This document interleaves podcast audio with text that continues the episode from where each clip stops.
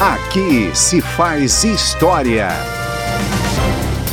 Hoje pode parecer estranho, mas antes de 1998, quando entrou em vigor o Código de Trânsito Brasileiro, era muito comum ver motoristas e passageiros trafegando dentro das cidades ou mesmo em rodovias sem cinto de segurança a popularização do cinto e das faixas de pedestres, a obrigatoriedade das cadeirinhas para crianças, o teste do bafômetro para detectar embriaguez ao volante e penalidades mais severas para uma série de infrações foram algumas das muitas contribuições do Código de Trânsito para a redução de acidentes e proteção da vida.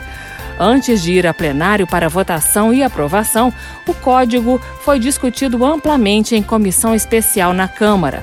No dia da votação final em plenário, em 23 de setembro de 1997, o relator da matéria, deputado Ari Cara, do PTB paulista, agradeceu o apoio que recebeu do então presidente da Câmara, Michel Temer. Nós só queremos inicialmente agradecer a Vossa Excelência, que, como líder do PMDB, nos convidou para ser relator da matéria do Código de Trânsito Brasileiro.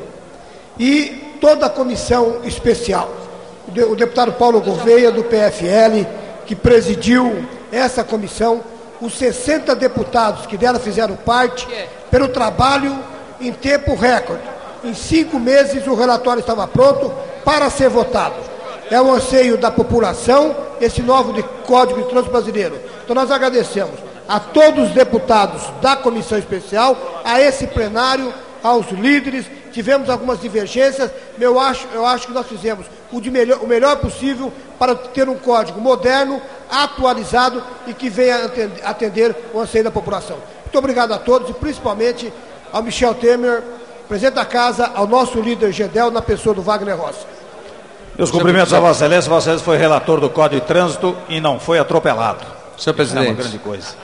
Em 2020, o Código de Trânsito foi atualizado.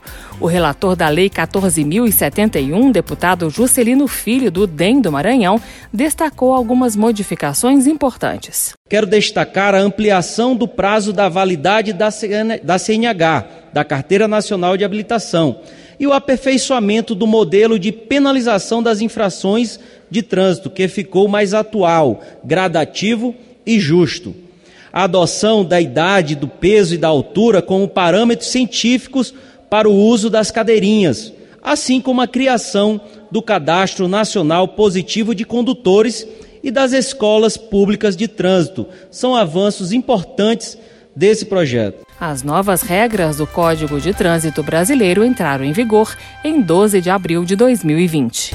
Aqui se faz história.